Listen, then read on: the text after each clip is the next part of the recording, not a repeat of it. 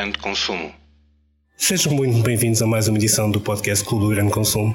Eu sou o Bruno Farias, diretor da publicação, e hoje tenho comigo o especial prazer de ter André Marques da Silva, CEO da GMS Store. André, muito obrigado por ter aceito este nosso desafio. Obrigado, meu, é um prazer. Estamos precisamente na loja do Colombo, que é uma das milestones, a grande loja da GMS Store em Portugal, mas vamos voltar um bocadinho atrás no tempo, André. Há 11 anos atrás, a GMS Store decidiu trazer para Portugal a representação oficial da marca Apple, um, ehm, naquela que foi uma alteração ao negócio core do vosso grupo, muito focado no comércio automóvel, que ainda hoje o detêm e exploram. 11 anos envolvidos, que balanço pode fazer desta aposta? A GMS Store está onde deveria estar em termos de operação, do número de lojas, também da faturação, mas no mais importante da criação de marca, André, porque é de marca que estamos a falar neste caso. Olha, obrigado pela oportunidade. Isto tem sido um percurso interessante quanto a mim. Começado, como você bem disse, há 11 anos, numa altura em que vivíamos, para variar, uma crise tremenda, altura, uma tremenda. imensa em 2010, 2011, que isso subprime, toda a gente se lembra. Na altura nós estávamos focados só no setor automóvel, no retalho automóvel, em que o mercado automóvel tinha caído 70%.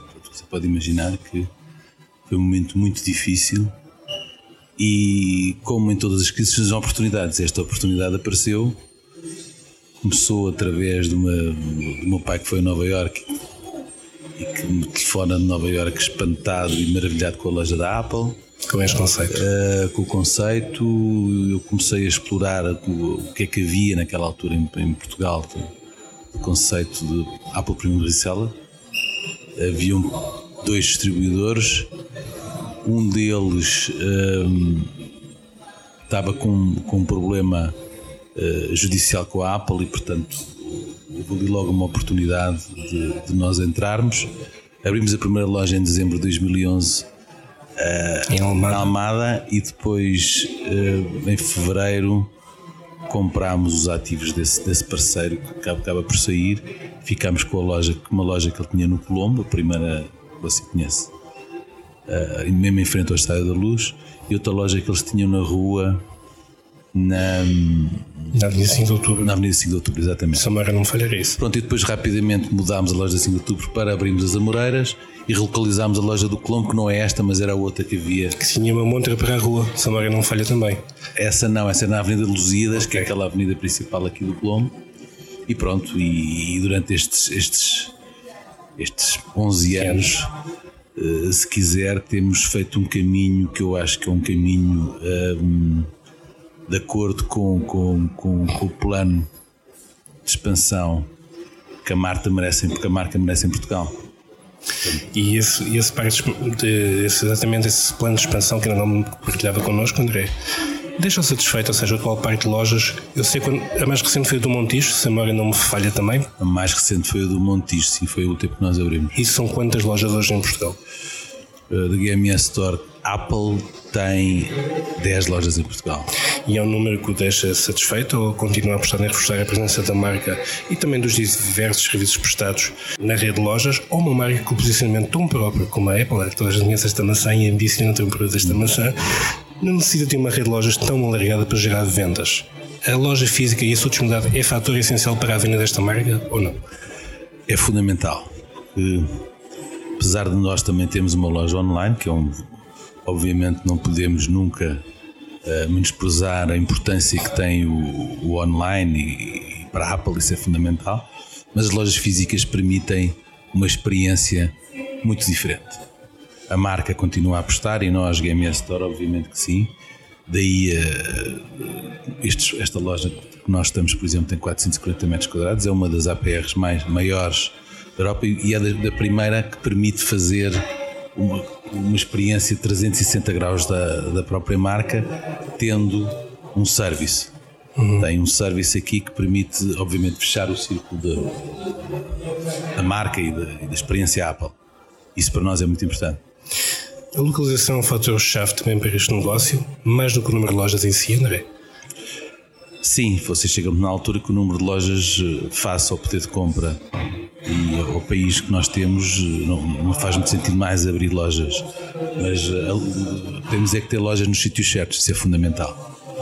E na questão da loja do Colombo, onde encontramos, e agora descrever exatamente todos os serviços, a dimensão desta loja, Foi uma milestone na vossa evolução enquanto grupo empresarial, enquanto representante desta marca em Portugal. O que é que esta loja veio apostar ao grupo e, sobretudo, a evolução do conceito e da proposta de valor ao dispor do consumidor nacional? Esta loja é uma loja que, pela sua dimensão, permite não só uma experiência única, porque nós temos, eh, obviamente, os melhores especialistas Apple em Portugal, somos o especialista, mas também pela, pela diversidade de produto que nós temos aqui e os serviços. Não? Portanto, esta loja é, se quiser, a mais completa em Portugal. O que ajudou também a vender produtos recondicionados na vossa loja online, sei que é uma decisão relativamente recente. Um, foi uma necessidade de acompanhar as tendências do mercado, uma questão de economia circular, uma apostar no negócio, tudo isto e no fundo também que categorias comercializam nesse âmbito recondicionados, Apple?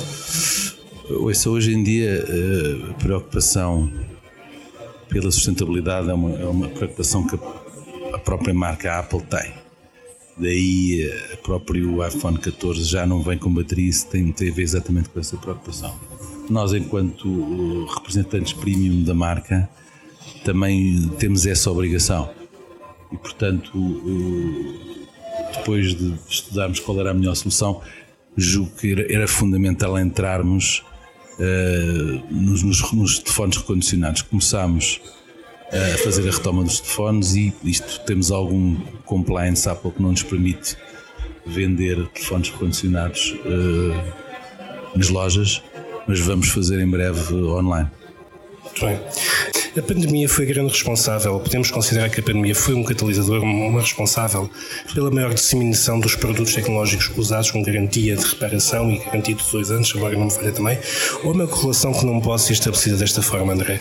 Eu acho que não, eu acho que, que a pandemia foi responsável por pelo pelo um maior desenvolvimento, se quiser, a maior preocupação de muitas empresas que não tinham um desenvolvimento online se preocuparem em ter as suas, as suas lojas online. Isso foi muito importante.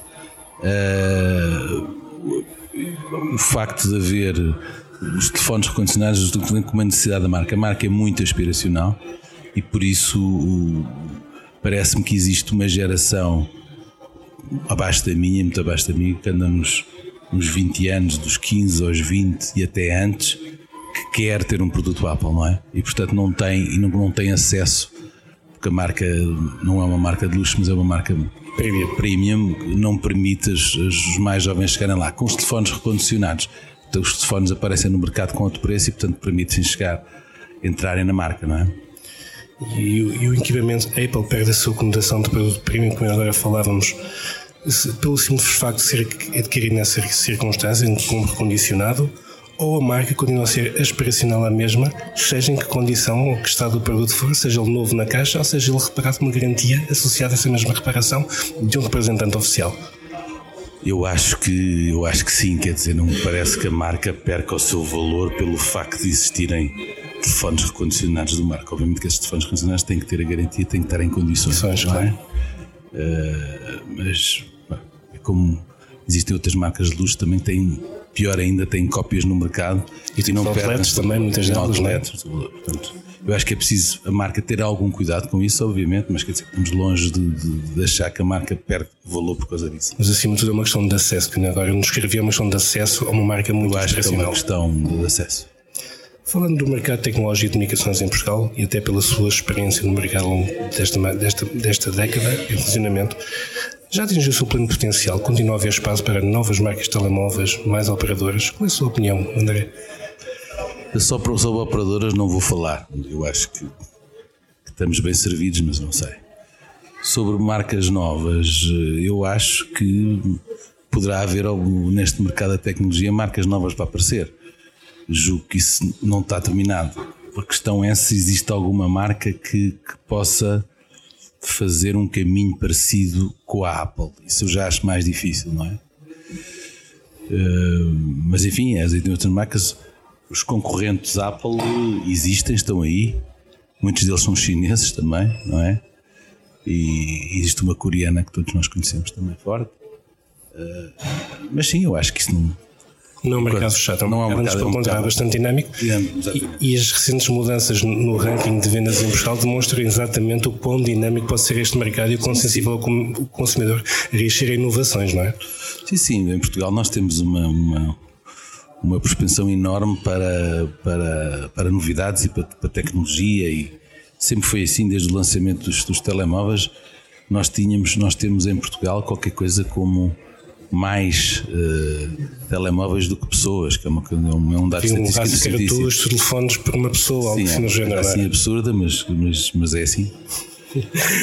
A vasta, oferta, a vasta oferta disponível, André, não só em termos de produtos novos, como também agora uma maior oferta de produtos condicionados, vem de alguma forma atenuar ou atrasar o lançamento de novos produtos um, ehm, no mercado nacional? Ouça, os novos produtos no mercado, nacional, no mercado nacional já não é como antigamente, quando se lançavam coisas de marcas americanas ou ou europeias que depois demoravam muito a chegar a Portugal. Não, nós não temos delay nenhum. Os produtos novos quando é quase on time. na América quase on time. Estamos a falar de 15 dias. Quando o lançamento é, é apresentado, 15 dias depois nós temos o produto em Portugal. Portanto, não há delay nenhum. Acho que não há correlação nenhuma com isso. A Apple tem a sua tem a sua estratégia de marca, não é? Passa por normalmente todos os anos apresentar um iPhone novo e depois associado Poderá haver um iPad também, um Apple Watch, mas enfim. O que é certo é que existe um iPhone novo todos os anos. Isso é uma cadência que a Apple criou há muito tempo. A definição de luxo tem vindo a mudar com a passagem dos tempos. Ter hoje um smartphone topo de gama é um luxo ou uma necessidade? O que, é que hoje, o que é que hoje, afinal, André, é considerado um produto de luxo e há outra marca também, como cimento para mim, já lá vamos, associada ao grupo. Mas o que é que é a noção de luxo hoje em dia? A noção de luxo é um, é um conceito complexo. Você pode achar que o luxo é, é você ter um, um, iPhone 14 Pro Max.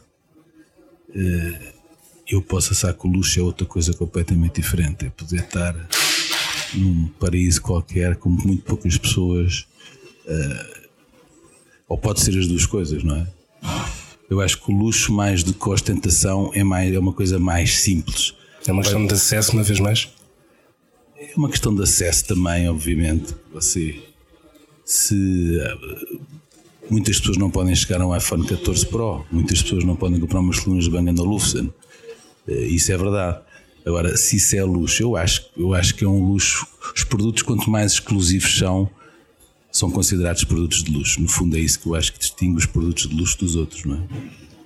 tocou exatamente na outra marca representada pelo grupo, a Bang Olufsen, que é para muitos também considerada uma marca de luz, como sabemos.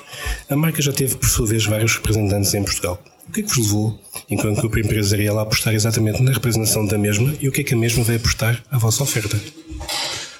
Eu acho que a marca Olufsen é uma marca que tem, tem uma história uh, enorme, uma marca que tem quase 100 anos de história, dinamarquesa. Uh, sempre preocupada em produzir produtos de altíssima qualidade em som, a marca é essencialmente uma marca de som, mas obviamente também, também tem uh, imagem também, não é? Também, Algumas coisas de imagem, sim. Também tem televisões, que são umas televisões extraordinárias também. A marca é uma marca que, que, que encaixa muito bem na GMS Store, por sendo uma marca que obviamente faz colunas de som extraordinárias, com um design extraordinário, encaixa muito bem nos produtos Apple. E a, a Apple, como sabe, um, tem que você para tirar o som dos telefones, antigamente dos iPods, mas hoje dos iPhones, precisa de colunas de som e portanto que melhor coluna de som é que existe no mercado que a banda não nenhuma. Portanto, eu acho que a marca tem tudo a ver encaixa muito bem no portfólio de marcas representadas pela Game Store. E que o peso da marca neste momento em termos percentuais nas vendas do grupo, André? Uh, não lhe vou falar em vendas potenciais, a marca tem, é uma marca de grande prestígio, mas é uma marca de nicho, uma marca de luxo de nicho, portanto, temos de volume de vendas, não é um volume extraordinário, mas posso lhe dizer que este ano de 2023 estamos a vender, aliás 2022, estamos a vender sensivelmente o dobro de 2021.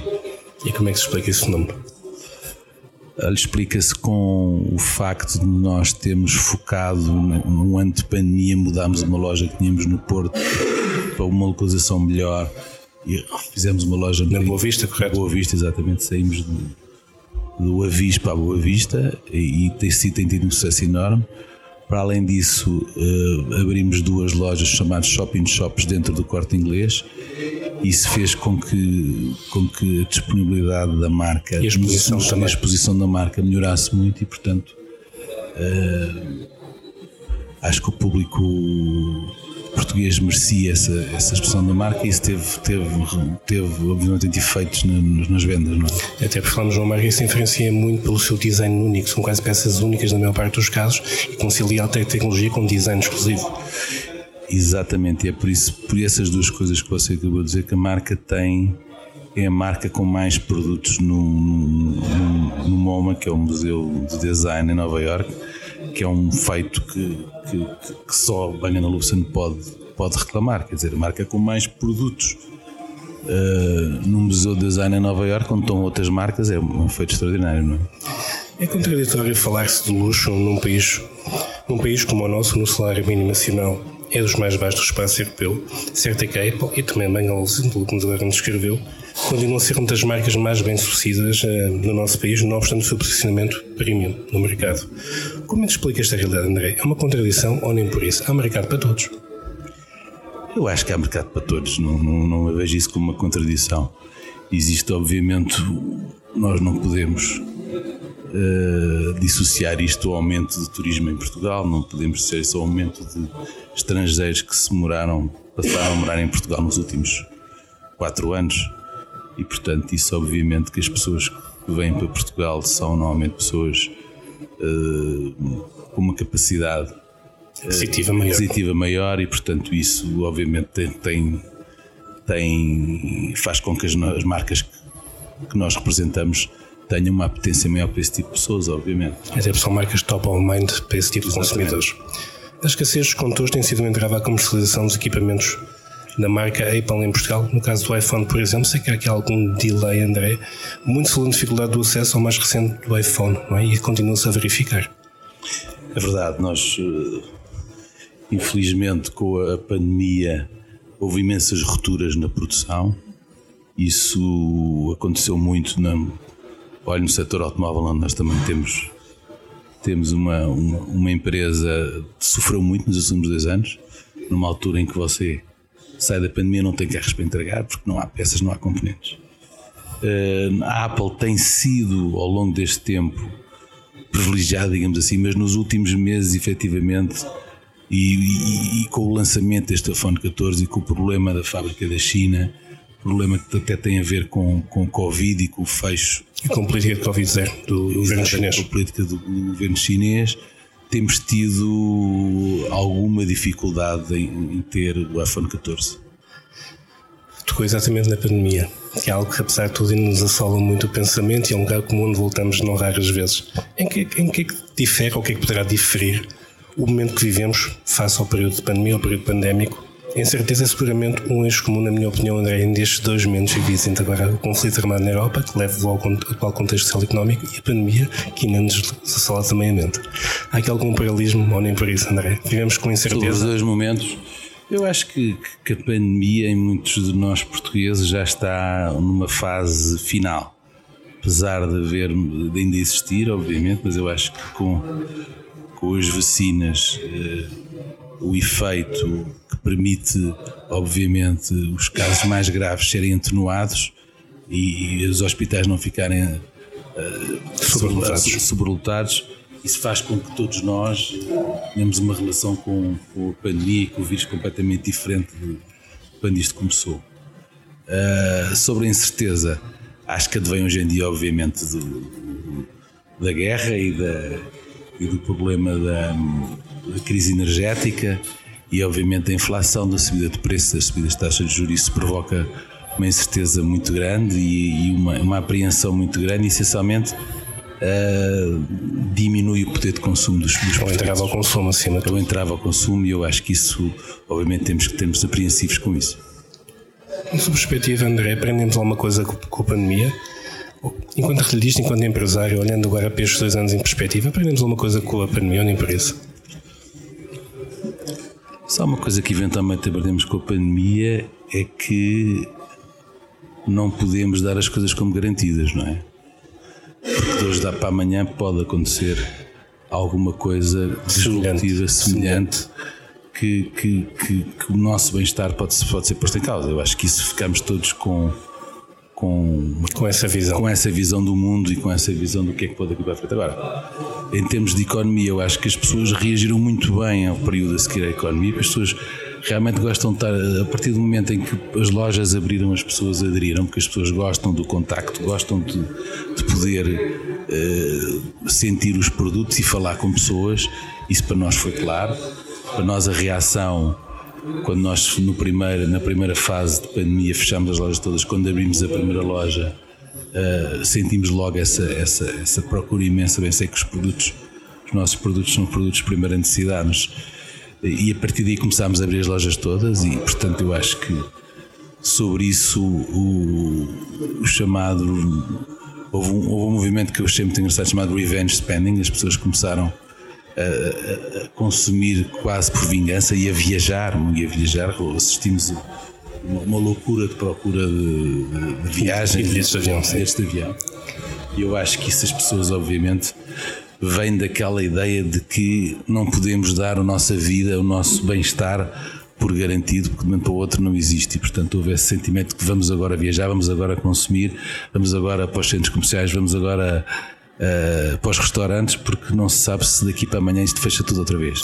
E o André tocou num ponto muito interessante da minha perspectiva, que é as lojas físicas existem, estão disponíveis no caso sob sede, temos uma encomenda, seja que a rasura vai ser tratada o mais rápido possível. Mas a pergunta é: as lojas físicas, na sua perspectiva, alguma vez, as lojas digitais alguma vez poderão substituir isto que falou, a experienciação do produto em loja física? Ou as lojas digitais, por sua vez, serão tão mais relevantes quanto melhor for a experiência na loja física? Eu acho que é mais a, a segunda, aquilo que você disse a seguir.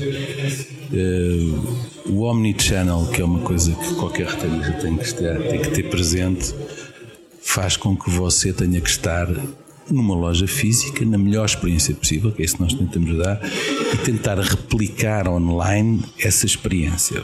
Essa experiência de compra. Essa experiência de compra. Claro que nunca é a mesma coisa, não é? Mas tem que se assemelhar, tem que ser muito, muito semelhante.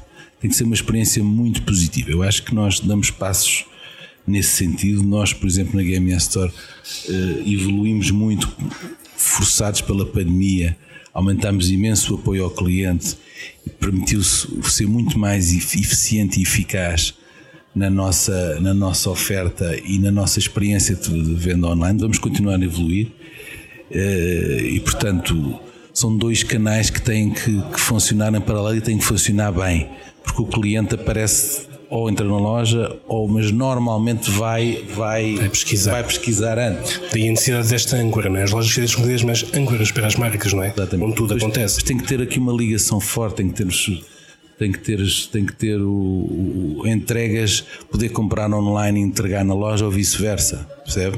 Ou ir à loja e fazer uma compra online se quiser. Não é? Isso é, é, é, é muito interessante e eu acho que isso é, é obrigatório, não é? A vossa loja digital tem vindo a reforçar a sua importância também nas vendas do grupo? Sim, sim, sim. Tem vindo a evoluir, aliás. Tem sido curioso que depois, quando fechámos as lojas, obviamente, houve um, crescimento enorme das vendas online. Depois, quando abriram as lojas físicas, cresceu, obviamente, mas manteve um nível superior àquilo, àquilo que nós tínhamos em 2019 e isso é muito interessante. Ainda que, como há pouco falávamos, uma marca, por exemplo, como a Apple, ganha muito mais com a sua experimentação, com todo o seu ecossistema, tirar dúvidas e com os próprios técnicos especializados, isso é possível exatamente na loja física. Também é possível online, nós temos um apoio grande e, portanto, existe uma, um, as pessoas telefonam muito para o nosso apoio ao cliente para tirar dúvidas e, portanto, e, e para perceber se recebem, quando é que recebem e, e, tirar muitas dúvidas e, portanto, nós damos online também, eh, seja através de um, de um chat seja através do telefone, damos um, prestamos um apoio muito grande nos nossos, nos nossos sites. Até falamos de produtos em que por vezes é possível esclarecer algumas especificidades, sim, é? sim, algumas sim. especificações técnicas de que claro. os produtos entre si. É uma aposta para reforçar cada vez mais a presença em digital, André? Sem dúvida. Vamos continuar a apostar e isso, isso é um dos projetos que nós temos para 2023 é evoluir o site que nós temos para uma versão ainda mais, ainda mais eh, mais, uh, mais potente, mais, mais capaz de, de, de, satisfazer uh, e de permitir que a marca atinja os níveis de, de presença diferente online. 2023 será um ano de novos investimentos para a GMS Store? Sem dúvida, acabei de dizer um, não é? Exatamente, no digital. Portanto, não sei se vamos abrir mais. Temos algum, há poucas localizações para lojas físicas, o país é pequeno. Não temos, sabemos onde é que queremos. Neste momento temos alguma, algumas coisas em stand-by, não sabemos se vai cair ou não, porque isto não, não basta dizer que é naquele naquele sítio é preciso ser a loja, é a oportunidade ser a loja Até porque há pouco falávamos que a localização é fundamental, para o negócio. E portanto não sabemos se em 2023 vamos, vamos realmente abrir uma loja nova, mas vamos sabemos de certeza que em 2023 vamos ter um site novo. E isso, isso já de si é uma coisa muito importante. Claro que sim. E 2023 podemos considerar que será um ano desafiante para o posicionamento das marcas premium, de luz, podemos chamar assim, em Portugal, mas também no, no mundo. Como é que a gente vê o exercício que vem, com toda a incerteza que ainda agora falávamos? Sobre as marcas de luxo? Sim. Olha, eu não, eu não, não estou nada pessimista sobre, sobre as marcas de luxo no ano que vem. Apesar das características desta, desta crise ser um bocadinho diferente, uh, não vejo como é que a classe dos, dos digamos assim, dos, dos, ricos ou os ultra ricos sejam muito afetados por isso. E, portanto, acho que não, não vamos assistir a um decréscimo de consumo das marcas de luxo. Se calhar antes pelo contrário, vamos exatamente se calhar, um reforço, se calhar até um essa dimensão reforço, de mercado. Isso, isso, é uma reação que às vezes acontece nas crises. Uh, as pessoas reforçarem ainda o aumento do consumo das marcas de luxo, porque marca de luxo cria um sentimento de bem-estar, percebe? E as pessoas, quando de alguma maneira estão com alguma coisa que, que, que, que os cativa, que os desperta. Que os desperta esse sentimento de bem-estar, as pessoas sentem-se muito bem. Pode dizer assim, mas a seguir, passado três meses já estão a mas, mas isso é o, é o efeito normal, não é? Mas esse sentimento de bem-estar e de pertença a um grupo especial, exclusivo, quando você compra um produto de uma marca de luxo, está lá sempre, não é? E portanto eu acho que isso não, não vai, não, julgo que em 2023 vai se manter. E falando, e para concluir agora com a nossa última questão, André, portanto, 2023 será um ano de consolidação do trabalho feito ao longo destes 11 anos, força aposta no digital e toda a experiência de loja disponível para os clientes. Sim, também dizer-vos que esta loja vai ser a primeira que vai sofrer um. um a do Colombo. Esta do Colombo, um refit da última versão das lojas Apple. E está previsto uh, quando, André? Isto está previsto para já 2003, para, julgo que fevereiro, março, por aí. Primeiro trimestre. Uh, já convido-os a virem quando tiver, tiver já esta versão nova que eu acho que vai ser espetacular. E cá estaremos então para, para visitar a loja GMS Apple Prima Rissalga do Colombo, que foi exatamente um benchmark na evolução do grupo. Nós temos connosco André Marques da Silva, CEO da GMS Store. André, muito obrigado pelo seu tempo. Obrigado, eu. E assim que esteve desse lado a ouvir-nos, até já. Clube do Grande Consumo.